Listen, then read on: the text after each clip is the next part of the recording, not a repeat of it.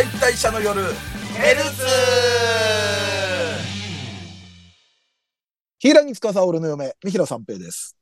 セーバーは俺の嫁、ドイチューです。沢地帰り、ヤシナゴミ、三浦朝さんは俺の嫁、松崎勝利です。はい。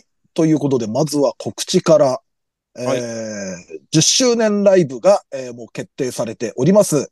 えーはい7月3日の月曜日の夜、二次元再退者の夜10周年記念ライブ、接触編嫁のろけ酒。そして10月7日土曜日、こちらは昼、二次元再退者の夜10周年記念ライブ発動編、嫁ライブ始め。えーどちらも会場は阿佐ヶ谷ロフト A さんで開催されます。えーっと、前売りチケットはもう絶賛発売中ですので、えー皆さんぜひぜひご購入のほどよろしくお願いいたします。お願いします。はーい。ね、当日来れない、日程が合わない方とか、えー地方の方は配信チケットもありますんで、そちらの方でもぜひよろしくです。お願いします。はい。ということで、えーではまた今期アニメの話をいろいろしていきたいのですが、はい。今週はドイチューさんからお願いします。はいえー、可愛すぎクライシスうん。が、えー、まあ、面白いなという話なんですが、うんあの、まあ、宇宙人が、えー、地球は有益な星かどうかを調べるにやってきて、うん。まあ、知的レベルが低かったら滅ぼすかっていう調査に来た、えー宇宙人の、えーリザという女性なんですけども、えーうんそこで、えー初めてな、なんかお腹空いたっつって店に入ったら猫カフェだったと。で、で、猫という生き物を、まあ、地球の生き物を初めて見て、なんだこの可愛い生き物はと。うん。今まで私が可愛いと思っ、言っていた動物は、なんか、一つ目のムキムキの腕が生えた変な気持ち悪い動物だったりとかだったから。モンスターファームのやつみたいな。そうそうそうそう。あの、すぐ出来上がるやつみたいな感じだったから。そうだからそれに比べればこんなモフモフで可愛い生き物が山ほどいるのかみたいな感じで、ちょっともう少し調査をしなければいけないっていうのを始まりのアニメなんですけれども、うん。まあその割と出てくる普通の人間とかも宇宙人ってことすごくすんなり普通に受け入れるし、ね、うん あれ、はい、全キャラ、全は員疑問に思わないもんね。なんかそうなんですよ。あ、本当にいるんだ。あ、そう、あ、本当だ、宇宙人だ、ぐらいの。最初はね、ちょっとね、はい。うん。うん。いや、何言ってんの？みたいな感じだったんですけどね。うんえ、猫、は、猫カフェ初めてですか？みたいな言ったら、いやいや、もう猫が初めてだ、みたいな。うん そんな人いるんですか？って。あ、宇宙人だからか、みたいな、なんか変なノリで。うんで、まあまあ、そんな感じなんですけど、まあ、ある日、捨て猫が捨てられていて、うんで、もう、すごい衰弱してるのを、宇宙の何かしらのパワーで直し、うん。で、捨てた飼い主に同じ目に合わせるっていう、すごい、うん。あの、下道の歌みたいな、すごいいいシーンがあるんですけど、そこで下道の歌持ち出さなくてもいいと思うけどな。女、まあ同じですよね。うん復讐ですからね。同じだけどさ、見て、見てない人ドキッとしちゃうわ、そんな。すごい僕は気持ちいい。あ、これはいいアニメだってもうすぐ思ったんですけど。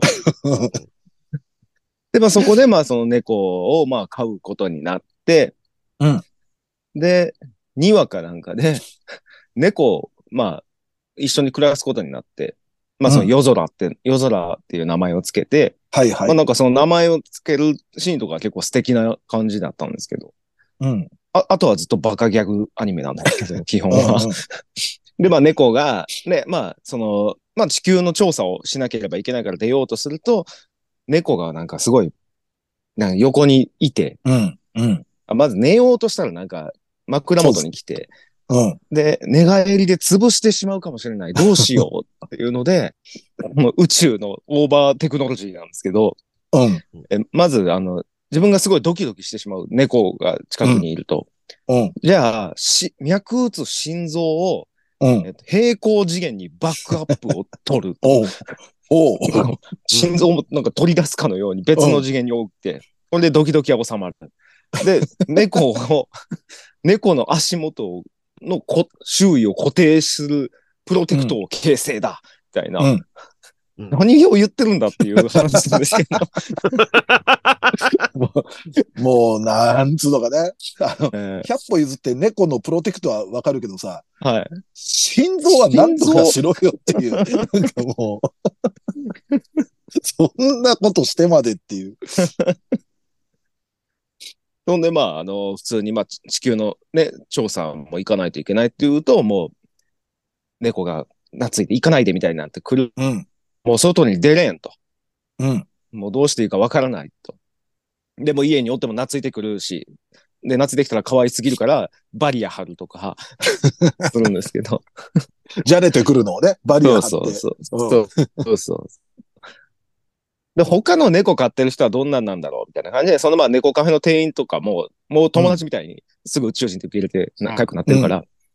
そしたらなんか、えーっと、その、む聖司君っていう男の子の方は、猫ガチ勢で、うん。ま、まず自分がなんかもう座るべきそ椅子に猫を座らせて、はいはい。で、気分によって様付けで呼ぶと。猫のこと。でも猫を崇めるみたいな感じで。うんで、隣に住んでいる人は、もう猫飼ってるっつったら、もうその人もなんか、なんかちょっと鳴き声聞こえたら、すぐ家に戻って、そう。飲もうとしたりとかして。あいつもあいつでやべえやつだっそうそうそう。まともな人間がまず出てこない。た。うん隣の人も、あ、宇宙人なんだとかすぐ言うし。極端すぎますよね、なんかね。ね。うん。だからまあ、なんかリザーがまともみたいな感じにも思えてきて、2話のもう時点で。確かに。うんでも面白いですね。なんかちょっとしたすれ違いとかもあって、その、うん。宇宙人側としてはうんうん映像を送ってこないけど、なんか猫の鳴き声みたいなのが聞こえるけど、何かの鳴き声だろうみたいな。うん。うん。おそらくこんな動物の鳴き声だっていうのがめっちゃ気持ち悪いやつを 想像してたりとかして、変なすれ違いボケみたいなのもあって面白いですね。うん。なんかニヤニヤ見れる。面白いですね。そういうギャグが。うんはい。うん。面白いですね。ペット愛好家はみんな、ああなのかね、うん上気を してて。話には聞くけどさ。ねえ。うん。いやー、あれこは。こまででもは、ね。ああれだけだよ。その猫だけじゃなくなってきたもんね。いろんな動物、あの、ハムスター飼ってたり、ハリネズミかな、あれ。うん、飼ってる人とかも出てきたりとかして。まあもうとにかく最初はね。うん。猫、犬のね、うんあれでしたけど。うん。そうか、テグマウスとかも出てきますもんね。やっぱりもうペットはみんな可愛いっていう、うんうんうん。うん、ところに。いい、いいアニメですね。うん。うん。面白いです。はいはい。はい。こんな感じですね。了解です。じゃあ次、松崎さん行きましょう。えっと、山田くんとレベル999の恋をするっていう。まうんこれ僕、うん単純に僕、原作めっちゃ好きで、あほうほうなるほど。もう、あので、この間最新刊が出たばっかりでっていうような感じで、まあうん僕が、割と今期、あの、すごく楽しみにしてるアニメの一つなんですけど、ううんん。それを、まあ、あの、んだから久々になんか一巻見返した感じなんですよね。漫画の一巻を。あーあなるほどなるほどはいはいはい。っていうのを考えたときに、あの、3、4話あたりで、う。うんん。あの、同じ、えっと、ネットゲーのギルドのメンバーでオフ会をしましょうみたいな話になるんですけど、はいはい。はい。その、まあ、ギルドマスターの、うんあの、、ルリ姫ちゃんが、う。うんん。ま、あのー今改めて思うと、結構ギリアウトなんじゃねえかなと思って、確 か確かにね、あれは。あの、まあ、あのーまあ、そう、実際に、えっ、と、ギルドメンバー、まあ、えっ、と、5人うん集まって、それはあの、主役のあかねちゃんとか、うん。はい。あとその前に知り合ってたその山田とかも含めた5人が、はい。あの、集まったんですけど、うん。まあ、なんやかんやあって、そのルリ姫ちゃんっていうのが、うん実際は、あの、瑛太くんっていうう。うんん。男の人だったんですね。うん。うん。これ、今、ギリアウトなんじゃねえかなってなんかちょっと思うんですよ、僕。なんか、はい。なんかね、ああ、なるほどね。そっか。女性のふりして誘い出すみたいなこと、あの、ゲーム上だけじゃなくても、う LINE ん。もか交換してるような交換してて間柄だっ。たじゃないですかうんうん。顔はね、わからずとも、会ったことはなくとも。で、同性としてうん。恋愛相談をしてたら、うんうん実は男だったと。うん。なんか、そっか。そういう犯罪って多分ありますよね。うん。あの、ね、ヤフーニュースで見かけたことはあると思います。なんかね。で、でその、瑛太くんが自分を男だって言ってないのは、まあ、あの、ほん、なんか本当にそのネット上ではそのキャラク、ルリ姫ちゃんにな、なりきってるからだし、うん。うん。うん。会って初めに私がルリ姫だよっていう自己紹介をしなかったのは、ゲームのことをめっちゃ喋りすぎるオタクだったからっていう、悪気が全くなかったから良かったものの、う。うんん。うん。うん。悪気なくても周りから見たら、うん。うん。やってることはね。うん。あの、だからもう、文章にして過剰書きにすると、うん。多分ね、アウトなんですよね。そうですね。あの、司法はそう判断すると思います。しそうそうそう。ですね。うん。あと世論も。何かが起きてしまったら。はい。うんで、まあ結果何も起きなくて。はいはい。まあ、あかねちゃんも、まあ、あの、そうだったんですねぐらいで済ます人だったんでよかったんですけど。うん。うん。みんないい人だったんでね、よかったですけそうど、ですね。一歩間違えればあれ大変な事件になってたよっていう。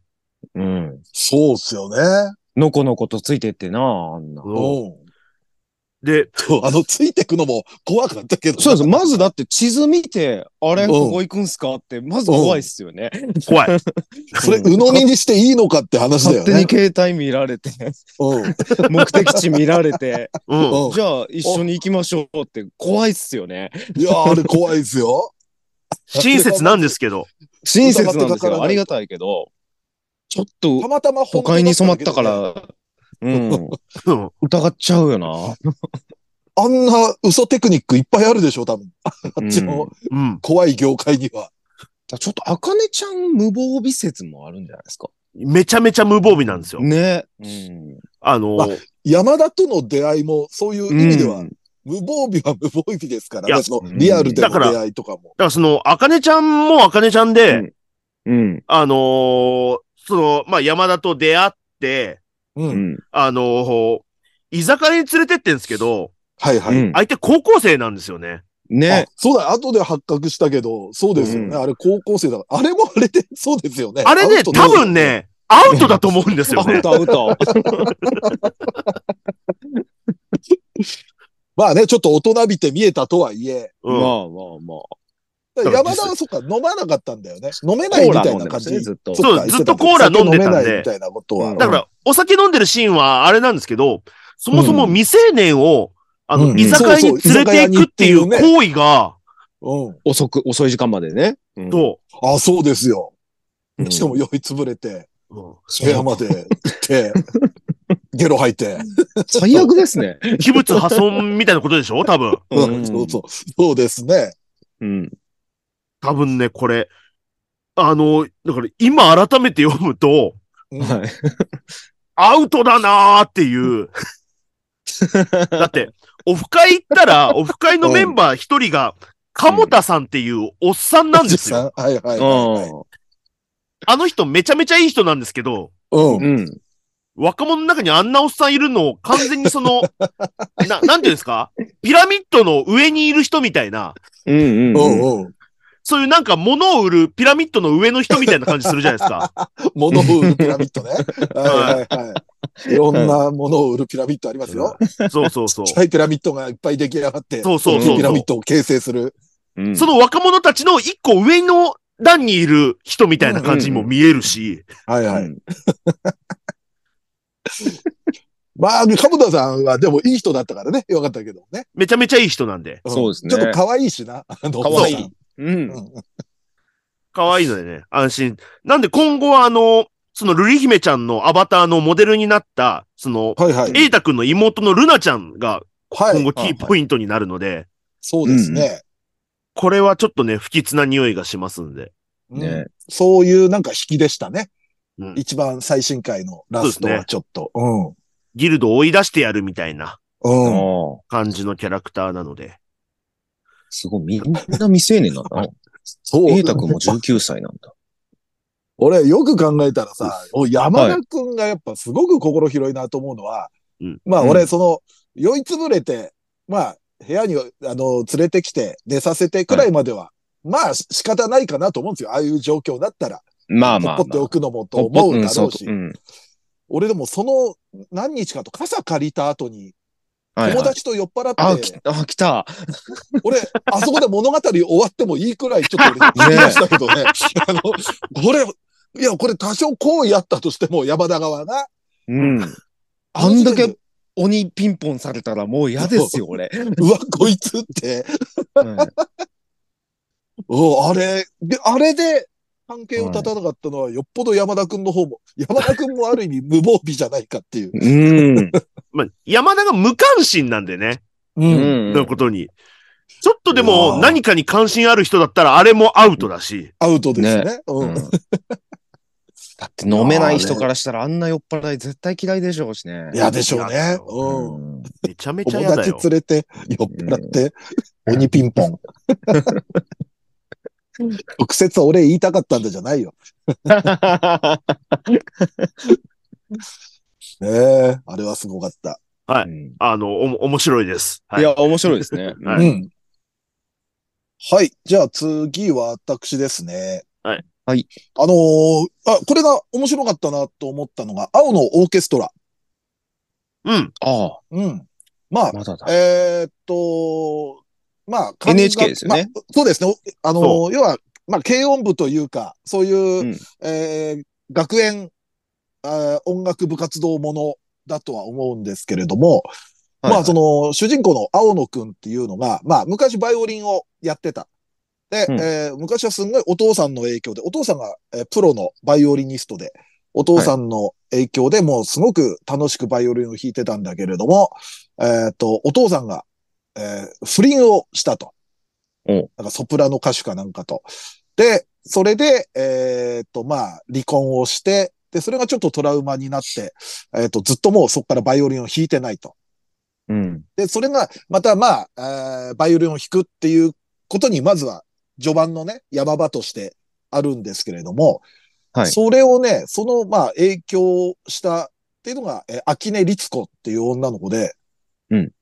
この子がちょっといいなって思って、で、ちょっとまあ、勝ち気なところはある子で、で、この子もちょっとバックボーンが、そのクラスの中で、えーっと、仲のいい友達がいじめられてて、うん。で、それに対して、まあ、矢面に立ったら、まあ、す結果またちょっといじめが激化して、で、結局その友達は転校して、で、ターゲットがその、秋音ちゃんになっちゃう、秋音律子になっちゃう。うん。でうん。えーっと、まあなんか体操着隠されたりだとか、であって、うんで、まあ本人的には、まあ、割と強い子だから、はい。そこで屈するってことではないんだけれども、でもやっぱり学、はもう教室にいるのがもう、あいつらの顔を見るのが嫌だってなって、まあ保健室で、保健室授業みたいな感じうんではいる子なんだけれども、うん。その子がまあ、バイオリンを弾いてるんですよ。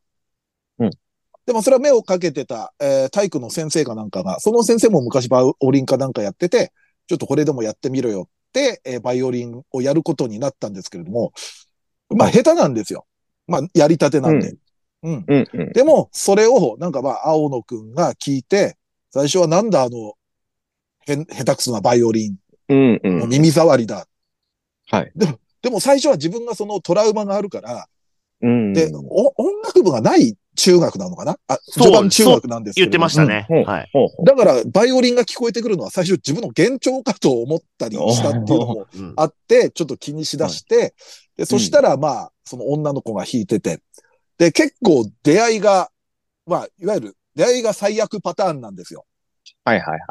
青野くんがバスケットをや、授業でやってて、顔にボール当たっうん保健室で行ってたら、まあ横になってたら寝ちゃったと。そしたらいつの間にか、その、アキネちゃんがバイオリン弾いてて、で、ガラって開けたら、あの、まあ、そこが初対面みたいな感じになって。はい。で、そこでなんか、そこで青野くんが鼻血出てたもんで、なんかずっと覗いて興奮してたみたいに誤解をされて、まあ、変態だと。変態だと。うん。まあそういうようなぶつかり合いはあったんですけれども、まあなんか、えっ、と、バイオリンの弦が切れた。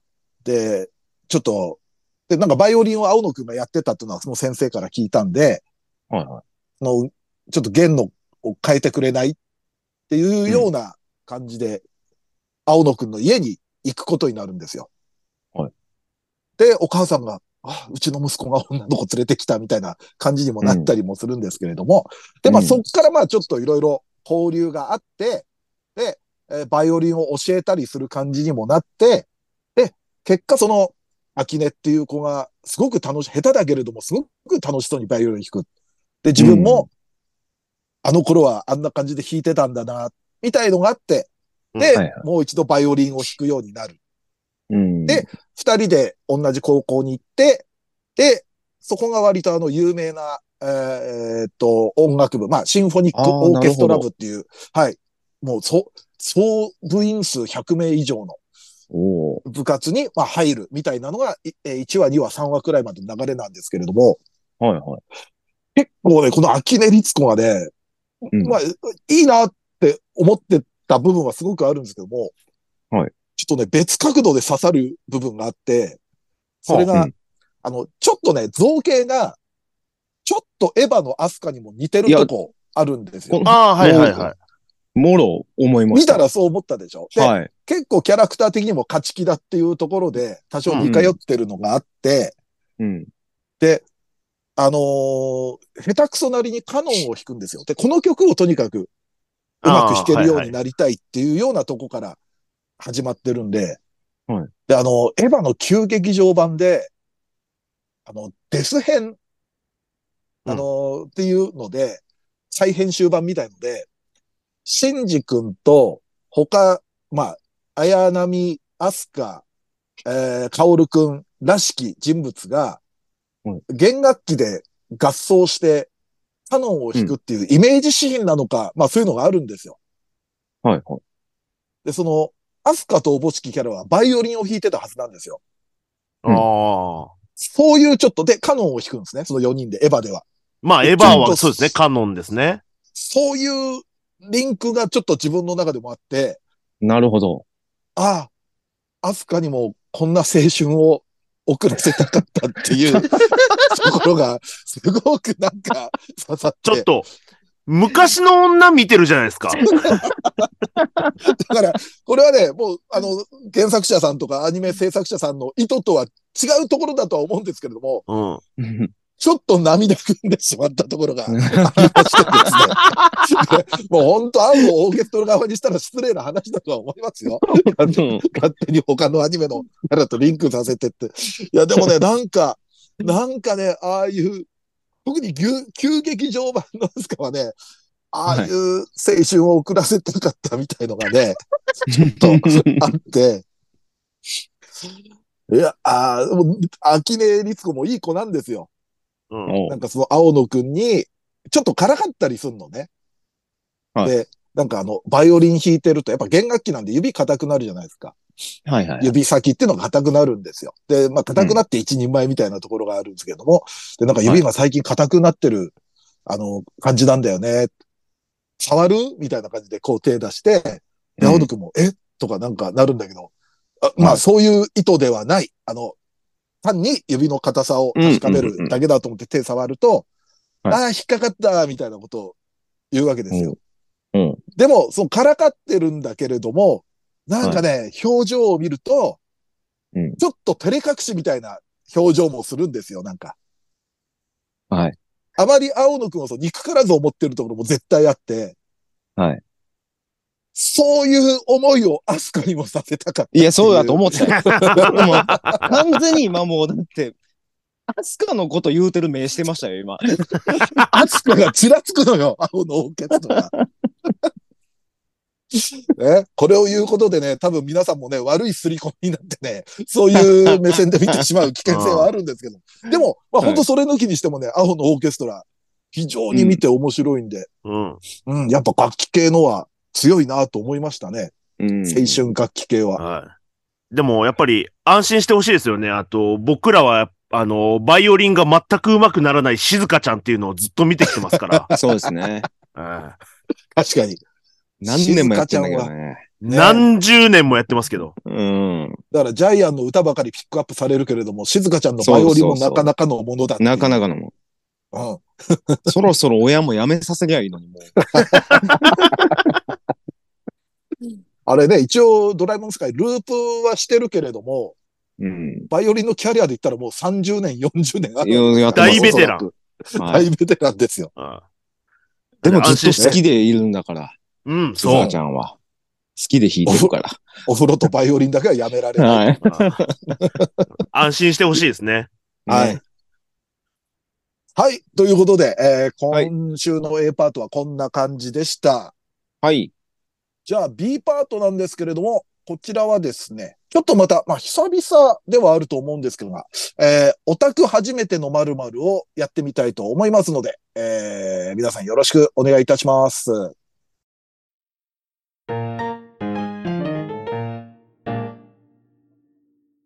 オタク初めての〇〇まるまるはい。ということで、各人がですね、まあ、えーテーマを決めて、えーで、まあ、オタク的な初めての〇〇何だったでしょうみたいなトークをする企画です。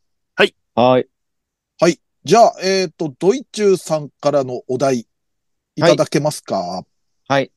えー、初めて、えー、伝説の木の下に来たキャラって誰でした？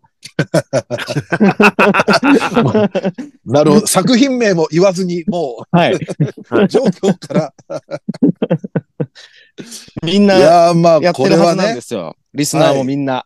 はい。誰でした？初めて。最初にみのん、みんな今頭にさ、それぞれ出てるよ、なんか。はいうん。それは分かってます特に右サイリスナーなんて、それはもう全員攻略してるのは当然でしょうよ。そりゃ。うん。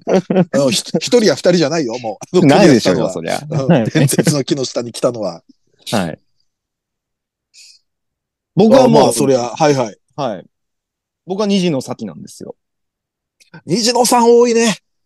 うんやっぱもう、初めてプレイするときに、もうこの子目指す、えー相方に相談して、いいと思うよっていう。はい。当時の相方にね。そんなコンビ、嫌だな。ときめもの、はい。ときめもの相談。でも土井さんの虹野さんの話、久々に聞いた気がする。あ、本当ですか？確そう、僕ならな、うん遅かったんで、ときめも始めたのが。おええもう東京出てきてからなんですよ。うん。そうか、そうか。で相方が詳しくて。うんプレステ版ですね。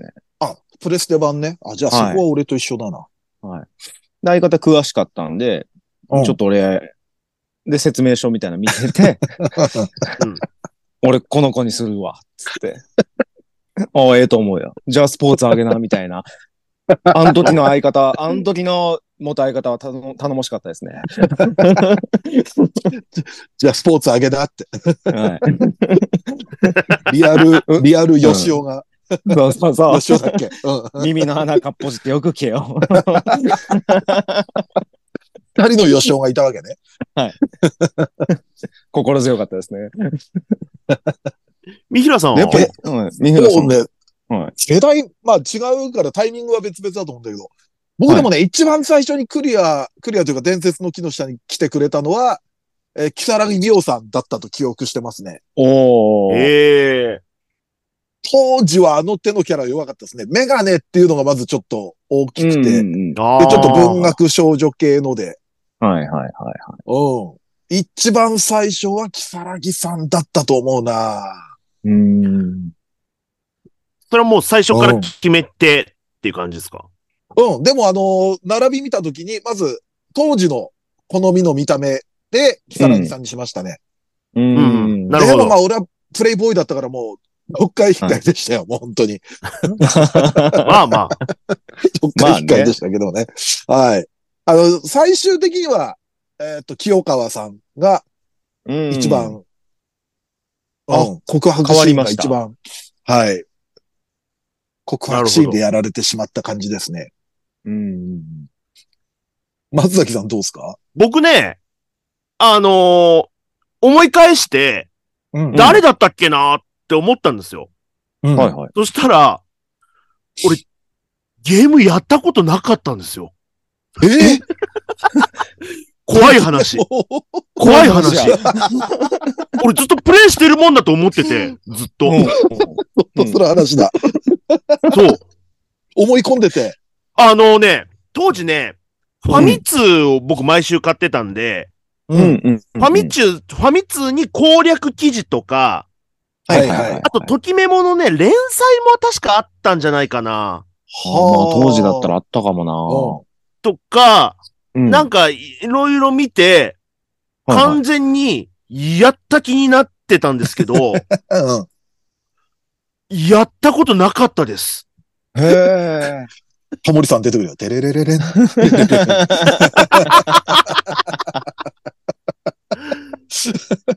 だからね、好きなキャラはいるんですよ、全然。だからその当時いろいろ見てたから。うん。誰好きでした、最初？あ、僕、あの、ずっとなんですけど、僕、鏡さんです。あ、やっぱり。あー多いよなるほどね。うんはいはいはいはい。えー、だから、鏡さん、えー、うんひもさん、うん。うん。で、えっ、と、レイです。うん。あ、結構トリッキーな、わかるなトリッキーな並びですね。僕、このでも3人はもう揺るがないですね。うん。ああ。でも、2回目は片桐さんだったような気がする。ああ。うん俺、二人目は小敷さんでしたね。ああ。おー。うんだから、攻略が難しいから、意外と藤崎しおり最初って人、あんま聞いたことないけど、ねああ、確かに。ああ。結構全部アゲントダメなんですよね。そうそうそう、好みであっても、本当に攻略が難しいから、うん。虹野さん、片桐さんが最初って人は結構聞きますね。新野さん割とちょろいんですよ。言い方。すぐ頬染めよるんですよ。ちょろい、ちょろい女。はい。優しい。誰にでも優しいんですよ、あの人は。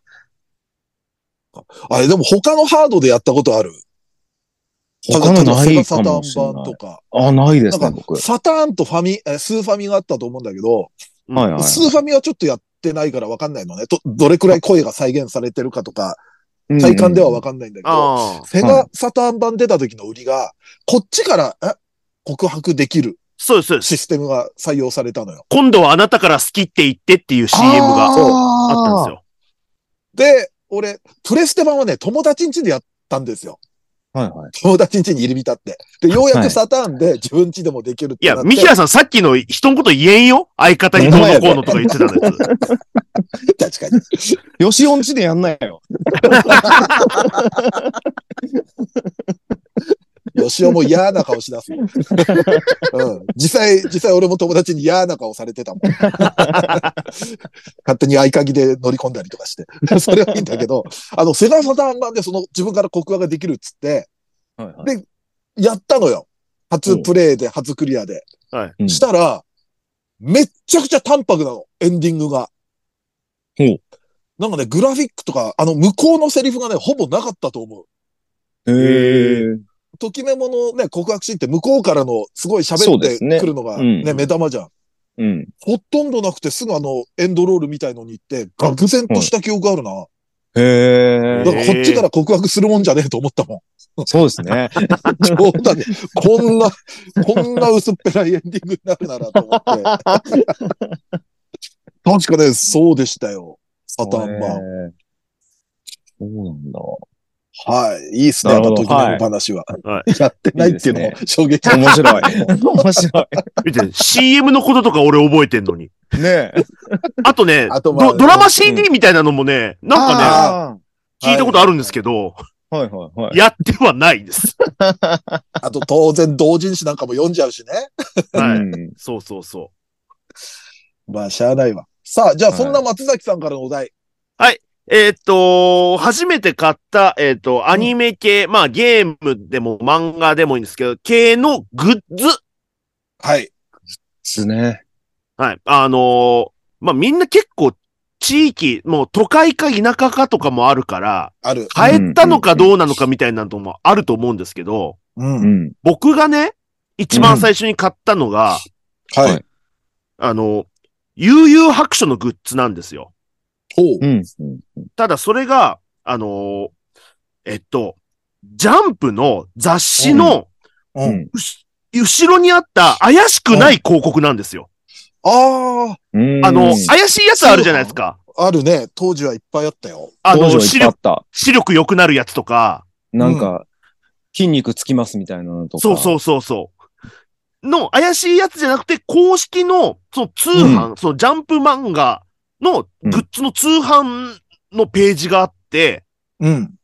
これだと思って、確か、お年玉なのか、お小遣い貯めてだったのかちょっと覚えてないんですけど、で、なんか書いて、当時も、振り込みだったのか、その、現、あの、現金のあの、書き留めだったのか、とか覚えてないんですけど、うん。それで、悠々白書の下敷きとか、うん。えー、カンペンケース。うん。カンペンケースね。うん。だからそういう文房具、ステーショナリーグッズみたいなのをすげえ買ったんですよね。うん。へ多分小学生にしてもう1万近く。ごいな。あ、すごいな。だからそれぐらい夢中になってたんですけど。え、うん松崎が、西暦で言うと何年くらいなの？その小学生くらいで言うと。1980もう年。90、90年代じゃないですか？悠々白書。90にはなってます。90、えー、4、5ぐらいかな。ああ、うんなるほど。そのくらいか。アニメにもなって、なんか人気が出だしたみたいなのもあったと思います。確か。はい。なるほどね。悠々白書はな、うん。年の順で行きましょうか。ドイチューさん次。俺ね、あんまり記憶が定かではないんですけど、うん。でも俺も悠々白書のなんかやった気もするなああ。へえ。まあ、ジャンプ系か。か。でもね、お祭りの景品みたいなくじのうん。やつで、で、くじ引いて、ほんまそれこそ、ほんまその悠々白書の下敷きとかやった気がする。ああ。まあ、だからあの頃は文具しかなかったと思いますよ。そうですね。でもやっぱちょっと、うんといえばやっぱちょっと恥ずかしくて持うんって行ってはなかったかな。家には置いてたかもしれないです。あ学校にははい。あ、だから女の子の友達が、うん。同級生のクラスの子が、ランマの定規持ってて、はいはいはい。めちゃめちゃ羨ましかったけど、うん。ランマってやっぱちょっと好きって当時言いにくかったんですよね、俺、小わかる。わかるわかるうんうんうん。ちょっとエッチだし。そうそうそうそうそうそう。んん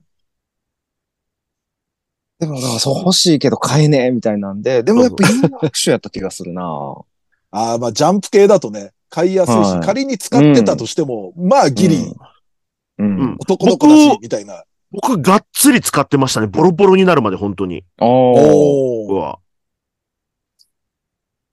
なるほどやっぱでも、まあ有楽ジャンプ系になると思います。やっぱ子供の時の。う。うんん。うん。ですね。了解。じゃあちょっと一番ね、最年長の私、世代が違うところもあるんですけども。はいはい多分なんですけど、うるせえ奴らのラムちゃんのカンペンケースだったと思います。ああ。おー。まだ家にあり文ます、房具ですよね。文房具あるんだ。あります。俺全部取ってる。へえ。で、あの、当時やっぱ、まあ、アニメートとかもまあ、なかった時代だとは思うんですよ。あったのかな、東京とかは。でも。まあまあ、おそらく都会にはあったかもしれないですけど。あっても今みたいなイメージじゃないと思いますよ、多分。ははいはいはうん。で、俺があったのは、えっ、と、唯一ね、まあ、青森市で、その町に、成田本店っていう本屋さんがあったんですよ。で、はいはい結構その地下でレコードを売ってたりとか、まあ、本がフロアに何個か入ってて、で、その一角にアニメグッズが若干置かれてて、で、やっぱり文房具が、い。うんもう文房うん具しかなかったですね、アニメグッズ。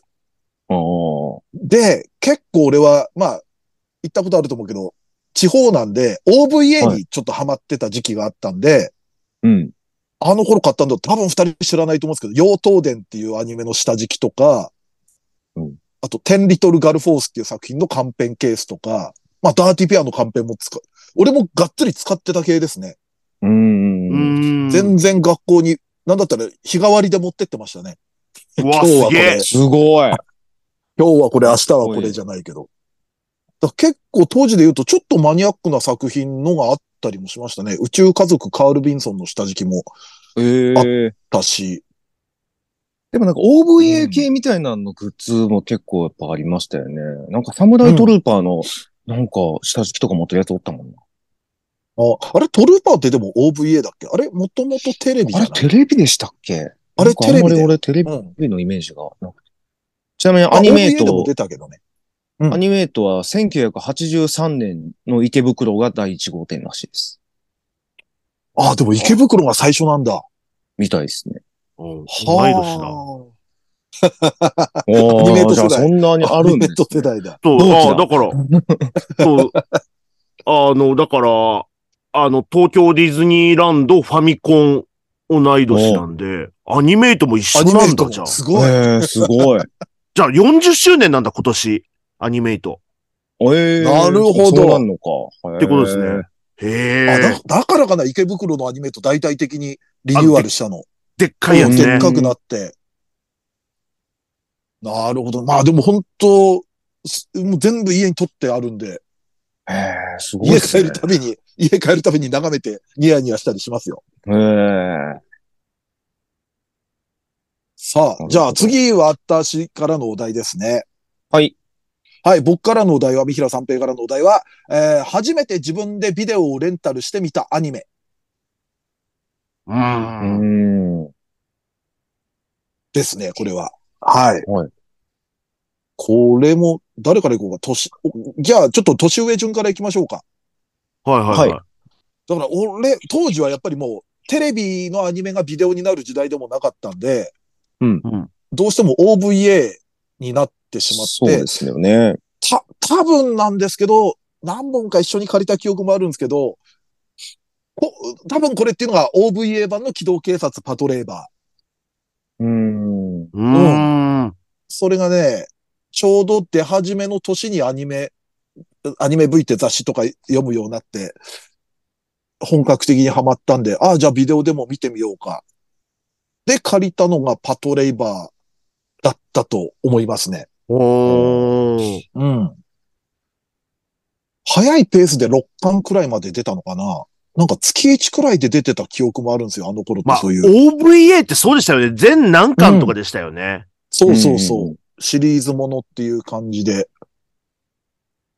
うん、パトレイバー。あとはヴァンパイアミューの OVA 版のやつとか、さっき言った妖刀伝とか、バブルガム、はいそれこそバブルガムクライシスとか、その辺を借りてましたね。でも一番は多分パトレイバーだったと。はあ。は同一中さんどうですか？あ。あれ、なんだっけかな。その自分でっていう、なんか、親についてってとかになるんですけど、これ借りてっていうので言うと、んんんあのー、やわらの OVA。OVA! ぶれ、ぶれないな、そこでも。はい。本当に初恋の人じゃん、もはい。なんか、ビデオ屋行って、なんか借りるみたいな、その時に、その、ほんまにテレビ版じゃない、劇場版みたいな感じなんですかね。ああ、でまあ、お OVA みたいな、それいけ、えーそこのゲキッズってやつがあるんですけど、ほぼやわら出ないんですけどね。やわ らが指導する子供たちの話なんで、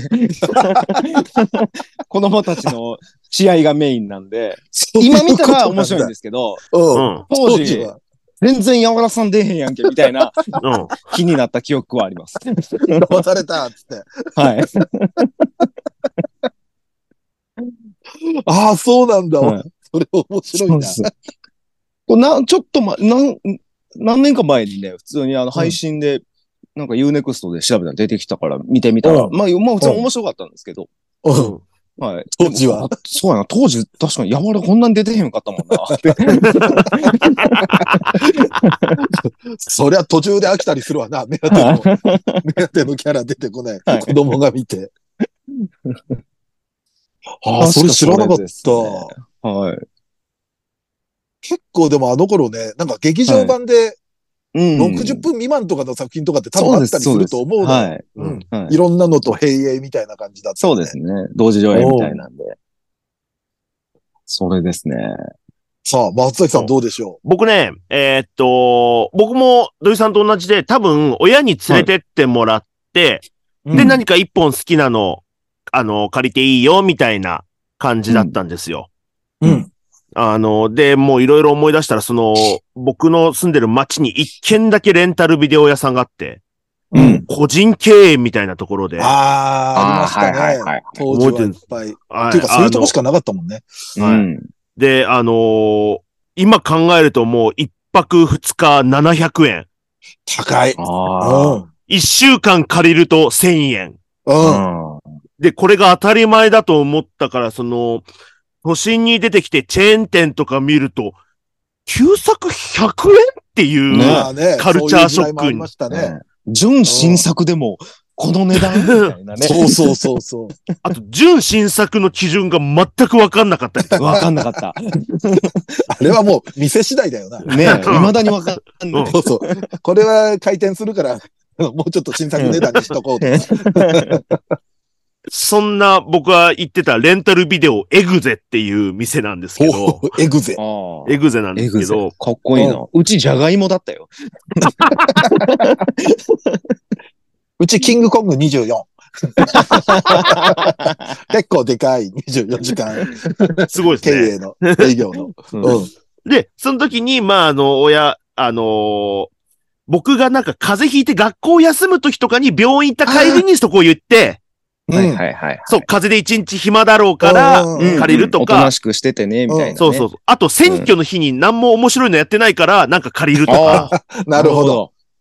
で借りてたんですけど、でうんうんうんそれ、まあ、結局、親の金は親の金なんで、あれなんですけど、その時自分が選んでたのは、あのー大長編のドラえもんです、僕は。あーまあまあ、それはまあねそう。かよねうんうんうんだから僕ね、その時出てた、その映画のドラえもん、うんほぼほぼ見てるんですよね。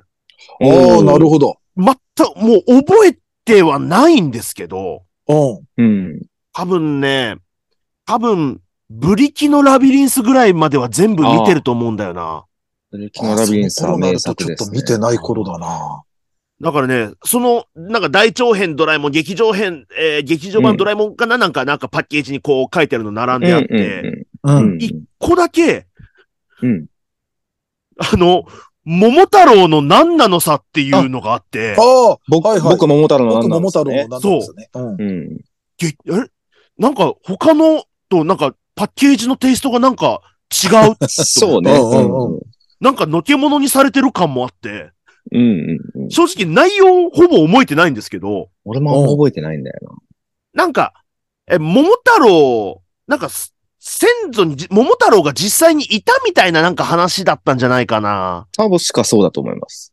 俺、映画のそれは見てないけど、は原作は、あの、あ藤子先生の他の作品との、ちょっとコラボみたいな話だったと思う。バケル君っていううん。キャラが出てきて、そのキャラとなんか一緒に、なんかタイムマシンかなんかで過去に行って、その桃太郎と会って。のび太が桃太郎の代わりするんじゃなかったかな。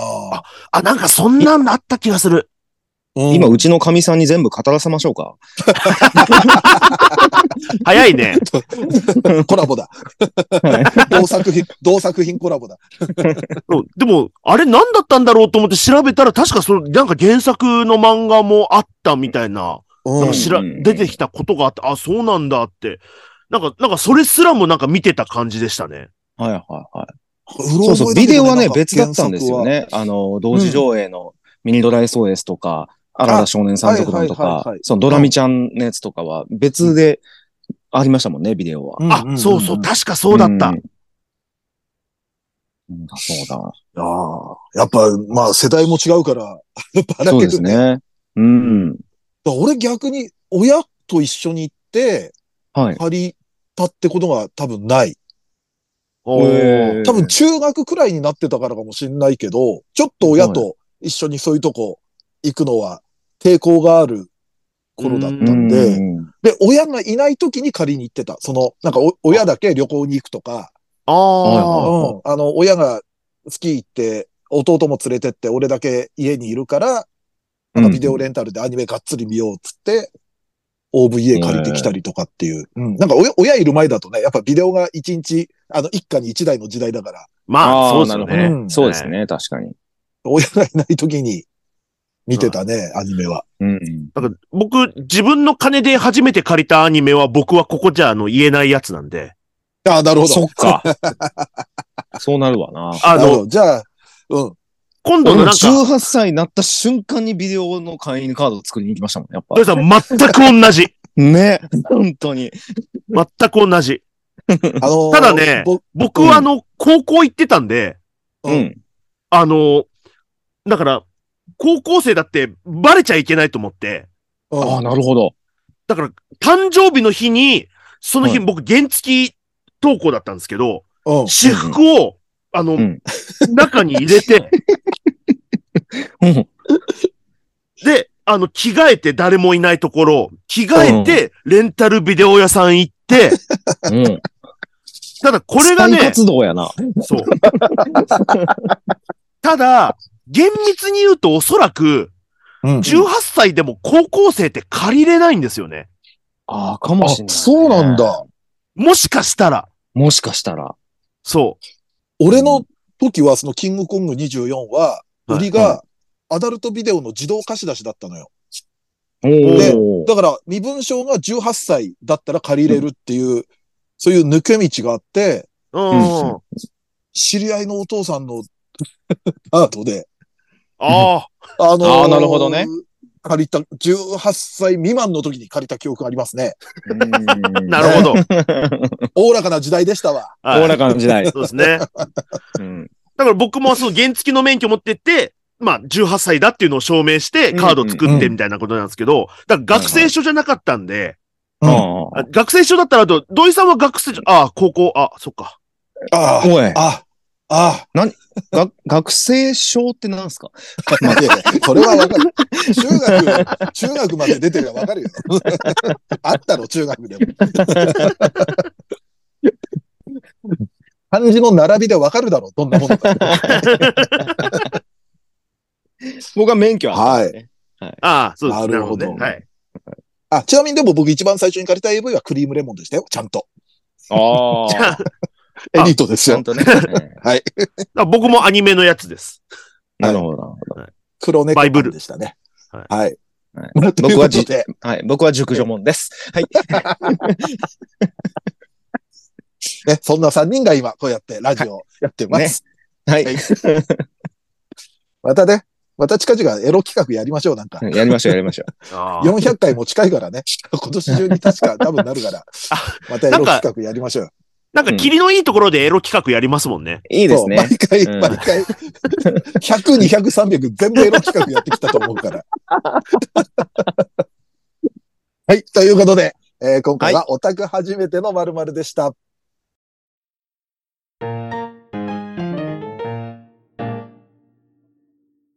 はい、エンディングです。はい。じゃあ、もろもろ読んでいきますね。はい。えーっと、二次元再大社の夜ヘルツ27回目聞きました。バックナンバー聞いてくれてるんですね。おおありがたい。はい。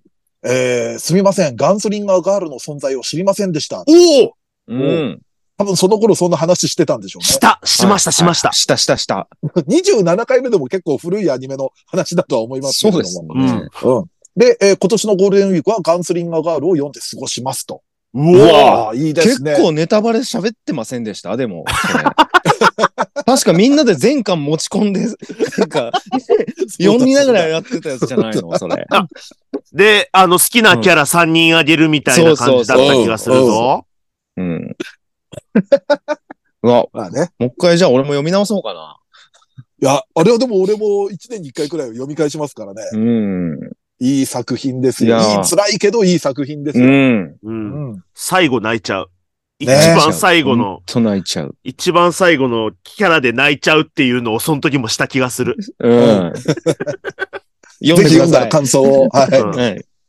さあ、そして次、広がるスカイプリキュア、おねしょたの呼び方変化について、くんづけですか呼び捨てですかという松崎さんの問いに悶絶する三平さんだと面白い。制作の現場でもこんな面白いやりとりがあったかもしれませんね、という。なるほどね。うん。まあ、してたとしてももっとシビアにしてると思いますけどね。ね、あんなもん、そう。そんなし、なんでしょうね。自分の感情は出てないと思いますけどね。いや、どうどうなんでしょうね、こういうのってね、会議って。ねうんああ、でも意外とでも、ああいう感じなのかもね。砕けた感じで。結構。ね、もう戦うことになることもあるでしょうね。うんうんうん。うん。絶対呼び捨てとかっていう。うんね。ね。さあ、じゃあ次。えーお隣に銀河の文雄くんが可愛いというのに激しく同意しますと。うん。うん。うん。口数少ない子が全力で抱きついてくる姿に胸キュンしました。かわいいよね。かわいい。あの子たちのためだったらお兄ちゃん頑張っちゃいますねと。ううんん、確あ。からに。うん。無口でってのがいいね。無口そうなんですよねそうそうそう。うん。さあ次、えー女神のカフェテラスは一人に決められなかったので、最終的に下着を一番多く見せてくれたキャラを選ぼうとあ思い、ます。素晴らしいですね。なるほどね。えー正しい見方かもしれない。カフェ娘パンティーダービー開催。怒られるぞ。勝手にやってくれよ、もう。もじるなよ。さあ、そして、こちらアニメ実況の感想ですね。おうんえー銀河漂流バイファム1話、えーオープニングの英語歌詞の曲が印象に残ってます。えー当時ロボットが全然出てこなくてなんだこれと思っていました。まあそうなんですよね。結うん構序盤の方とかは。そうだえー主人公もうん。主人公も出てこなくてじっくりと前提条件を描いているのは逆に新鮮に映りましたね。途中、うんミンキーモモっぽい女の子が出てきたのが嬉しかったですと。あああ、なんか多分当時のアニメだからちょっとそういう遊びは入れてたかもしれないですね。うんうんうんさあ次、えー、メルコネコラボっていつまでやるんですか？もはやゲストって感じでもなくなってますけど、かっこ笑い。逆に二次祭の方にメルコネさんを呼ばないんですかね？という。た。ああ、そそうこか。ココラボだけど、あれもう本当に番組だからね。そうですね。そうかそうか。コラボって、そうかそうか。そういうことですもんね。普通コラボって。そうですね。本来は二次さん YouTube やってないしな。そういえば。うん。うんチャンネルあるけど、あれはアニメ実況のちょっうんとした派生みたいなので、うん。あれもなんかね、うまく遊びたいねとは、この間言ってたんですけどね。うん。ね。でも全然タイにミング出てもらうか。ああ、ね、そういうのもありですよ。全然。メルコネさんが大丈夫ならね。ね。結構でもあれが大変そうっすよね。本当ないでさよ。。この間もね、メル二次撮ってた時に最初、はい。うまく音う声がまく。ね、できなくて。で昨日僕、あの、超会議で VTuber さんのイベントの MC やってたんですけど、はいはい。あれはもうよっぽど機械に強い大人が数人必要だなと思いました。やっぱ VTuber さんと仕事するって。ああ、なるほど。うん。まあでもそうよね。はい。我々からっきしだからね、その辺は。無理ですね。うん。さあ、えっ、と、こちら、こちらメールフォームでいただきました。ありがとうございますメルコ、メルコネさんの動画を見て二次元再退者の夜さんのことを知りましたと。ええありがとうございます。ありがとうございます。私は普段おほとんどお笑い関連のテレビ番組を見ないので、恥ずかしながら皆さんのことを知りませんでした。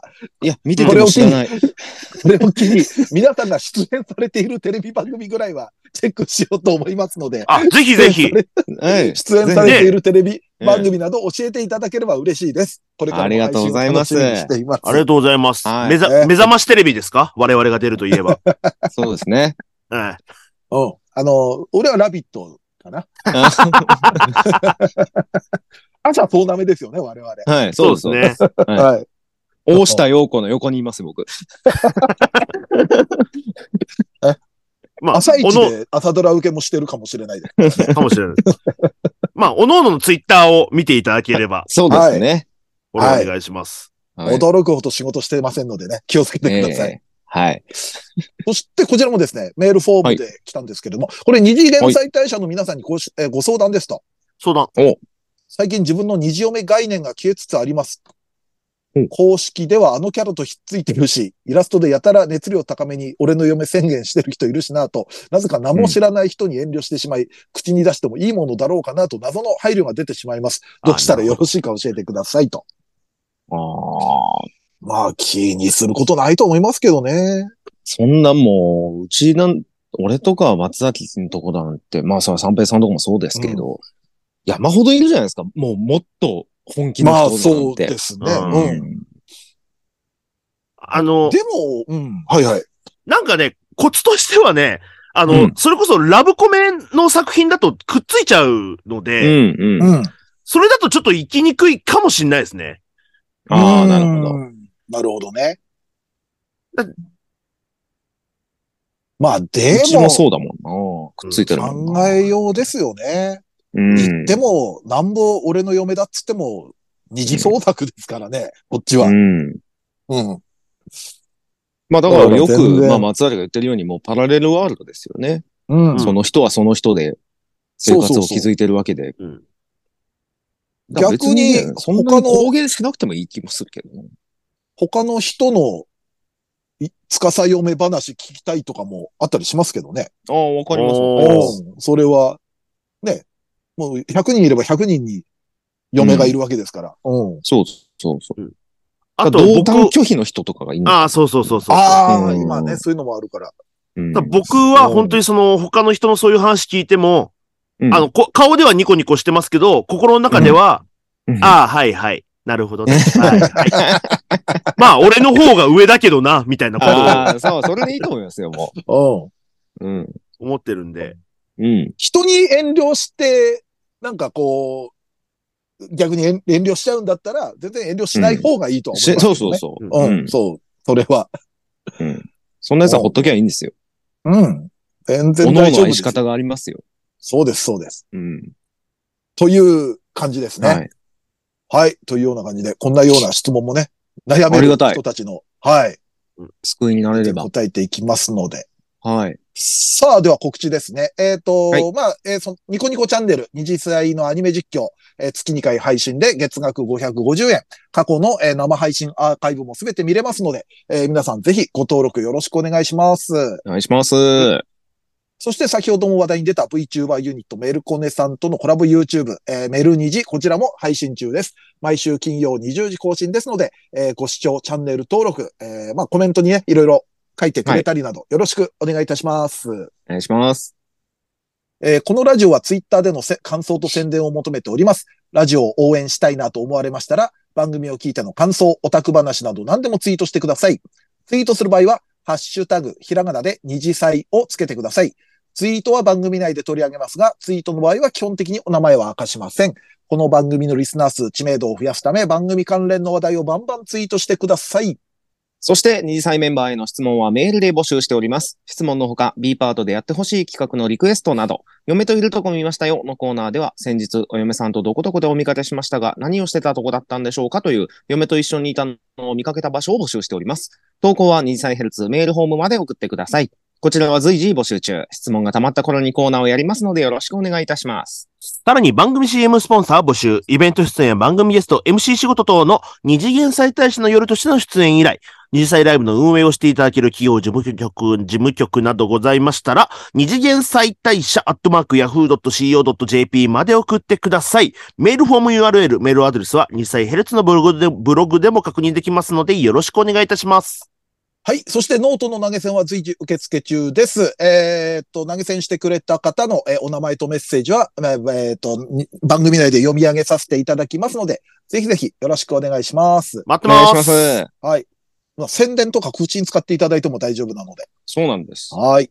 よろしくお願いいたしますお。願いいたします。そんな感じで、第383回二次祭ヘルツ。お相手は、三平三平とドイチューと、松崎勝利でした。二次祭ヘルツでしヘルツでした。た。はい。OK です。はい。なるほどあね。この間、はい。僕、福岡に仕事に行って飛行機乗ったんですよ。はい。はいで、あのー飛行機の中で出る、あの、見れる映像みたいなね、え映画みたいなのもあって、うん。あの、ワンピースフィルムレッドうんうんうん。があったんで、まあ見て、うん、まあ面白かったなと思って。で、往復でちょっと時間があったんで何か見ようかなと思ったら、うん。あの、黄色いあいつがいて、あれか、ツイッターで見た、それ。あれだろう。うん俺も見た。猿の主人のやつがいて、いや、猿メインだよ。本来は猿がメインだよ。あれ主役じゃないよ。こいつね。そうそたれ。でも、まともな回でした。本当に？割と俺サムネだけでもやばそうだまあ、な基準ね。で言うとまともってくらいでしょ。うん。おおむね異常でしょ